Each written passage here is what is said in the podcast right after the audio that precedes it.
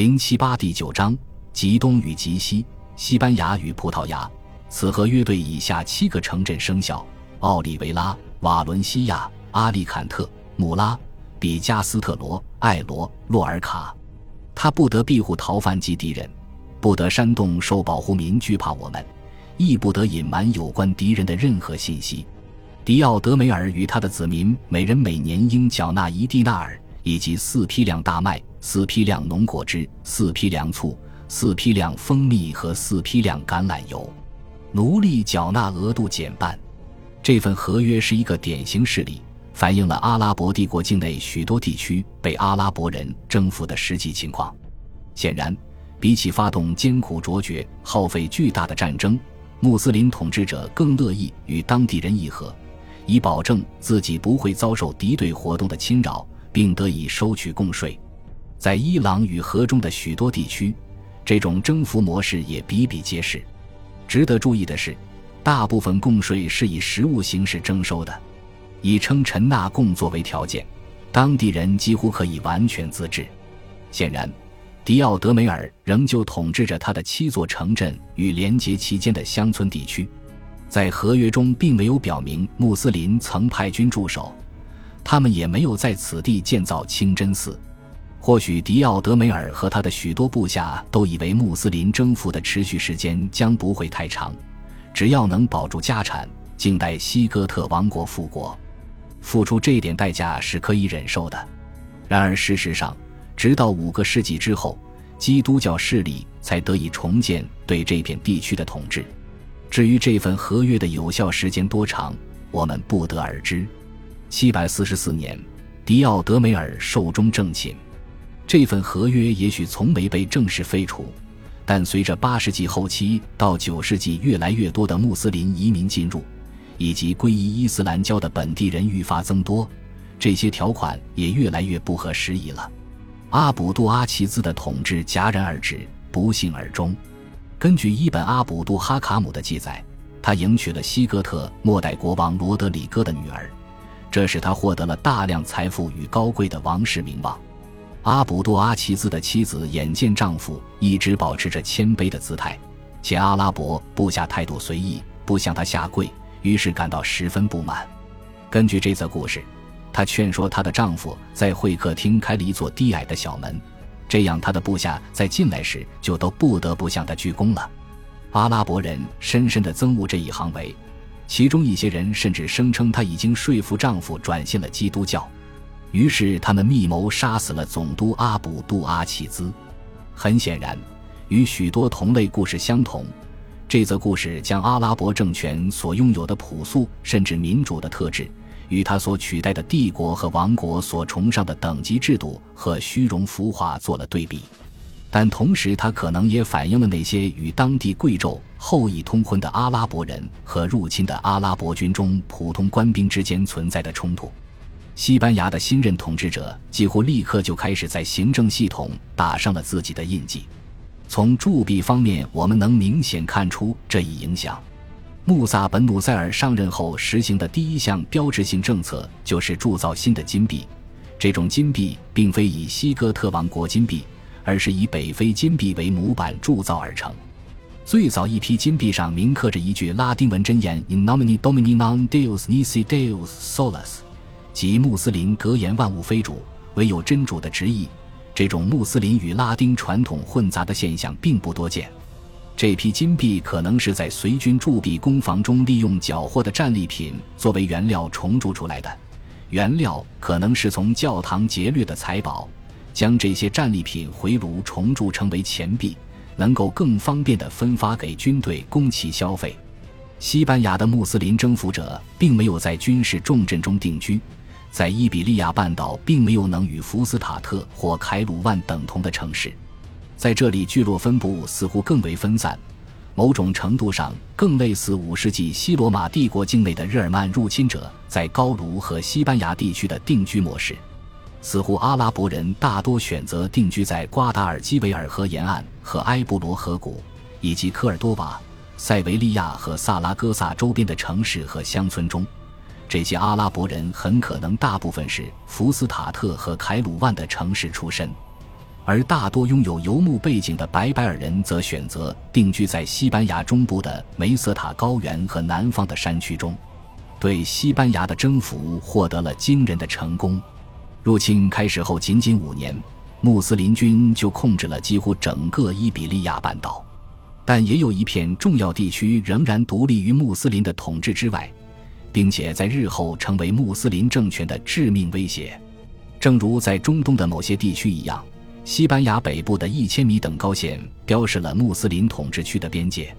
也就是说，在比利牛斯山区南部的高大山谷和阿斯图里亚斯地区的欧罗巴山脉中，仍有小群难民和原住民聚居，抗拒穆斯林的统治。在欧罗巴山脉，反抗运动据说由一个名叫佩拉约的人领导，他可能曾是一位罗德里戈宫廷中的贵族功臣。从阿拉伯文史料中。我们对他掀起的反抗运动一无所知，但对于阿斯图里亚斯王国的基督徒而言，佩拉约叛乱的传说就是这一国家的建国神话。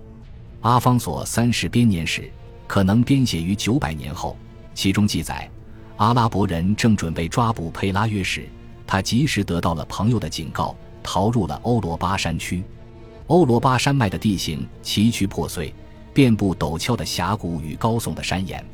由于降雨充沛，此地植被极为丰富，分布着灌溉良好的田野和茂密的森林，也有湍急的河流经过。此处的环境与南方梅瑟塔高原的开阔原野大为不同，与北非和埃及的沙漠地带相比，更是天差地别。这片地区从来没有真正被纳入罗马帝国的西班牙行省，在这里没有大城市分布，也没有罗马道路经过。根据编年史记载，佩拉约逃到了一条湍急的河流岸边，纵马渡河而去，而他的敌人只得望河兴叹。他逃进了山区，并在一座山洞中建立了自己的根据地。之后，这座山洞逐渐成为阿斯图里亚斯全境民众的反抗中心。阿拉伯总督对此大为震怒，派出了十八万七千大军前往镇压叛乱。这支军队由一位阿拉伯将领统帅。此人在文献中被称为阿尔加马，随军还有一位神秘的主教，名叫奥帕。在编年史中，他被描述为一个通敌者。穆斯林军与佩拉约的部队在高峻的山区中一个名叫科瓦东加的地方决战。奥帕主教先对佩拉约喊话，问他为何他还要顽抗到底。既然阿拉伯人不久前已经令哥特人全军覆没，而佩拉约则会以几句简短的宗教口号。基督就是我们的希望，如你所见，就在这座小小的山峰上，西班牙的旧日荣光与哥特人的正义之师将会重建而起。交涉破裂后，穆斯林军发起了进攻，但遭遇失败，大部分穆斯林军都被杀死，残军逃离了战场。科瓦东加战役一般被认为发生在717年，这场神秘的战役成了西班牙基督徒抵抗运动的开始。镇压的失败，直接导致穆斯林政权失去了对包括西红在内的北部聚落的控制，并促成了一个独立的小型基督教王国诞生。这个王国与比利牛斯山谷中许多相似的小集体和巴斯克人的国家共同构成了日后基督教在征服运动的基础。在早期穆斯林世界的其他地区，就已存在一些独立的诸侯国与穆斯林帝国较为和平的共存。比如伊朗北部的山区，亚美尼亚山区的基督教诸侯国也与西班牙北部的基督教国家稍有相似之处，但这些国家中没有一个能对南方穆斯林的统治地位构成致命威胁。到十世纪，当伊朗北部的德莱木山民征服了伊朗与伊拉克大部时，他们本身就是穆斯林，而且没过多久之后。他们自身的认同便被融入了更大规模的穆斯林群体之中。亚美尼亚人一直保持着自己的独立，但他们也从未试图走出自己的传统故土向外征服。西班牙北部诸国最与众不同的特点是，他们将基督教拉丁贵族文化保留了下来。与此同时，他们也保存着对于西哥特王国的鲜明记忆，在他们的观念中。基督徒曾经统治着整个伊比利亚半岛，而他们也必将重夺这片土地。另外，这些诸侯国也建立并联系起了广泛的基督教政权。这些因素表明，与伊朗和亚美尼亚的诸侯国不同，西班牙的基督教诸国将逐渐成为穆斯林政权长期的严重威胁，一直持续到八百年后，他们终于将穆斯林驱逐出了这片土地。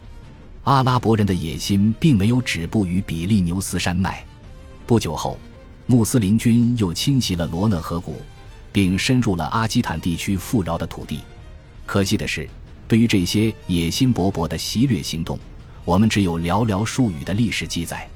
这些袭掠行动的具体过程并不明晰，阿拉伯文史料对其常常只以一言蔽之。在一些拉丁文修道院编年史中，我们则能找到简短的记载。这是西北欧人与穆斯林的第一次遭遇战，但被掩藏在了历史迷雾中。第一批袭掠行动据说由塔里格·本齐亚德率领，最远到达了阿维尼翁和里昂，最终被查理·马特击退。穆斯林军袭掠队常常在比利牛斯山脉东端活动，巴塞罗那、赫罗纳和纳伯讷都落入了他们的控制之下。尽管穆斯林在纳伯讷的统治十分短暂且影响甚微，后来的阿拉伯文史料称。穆萨本努塞尔曾经构想过一套大胆且野心勃勃的计划，企图率军穿过整个欧洲和拜占庭帝国，最终回到叙利亚。当时他们一定自认为锐不可当。感谢您的收听，喜欢别忘了订阅加关注，主页有更多精彩内容。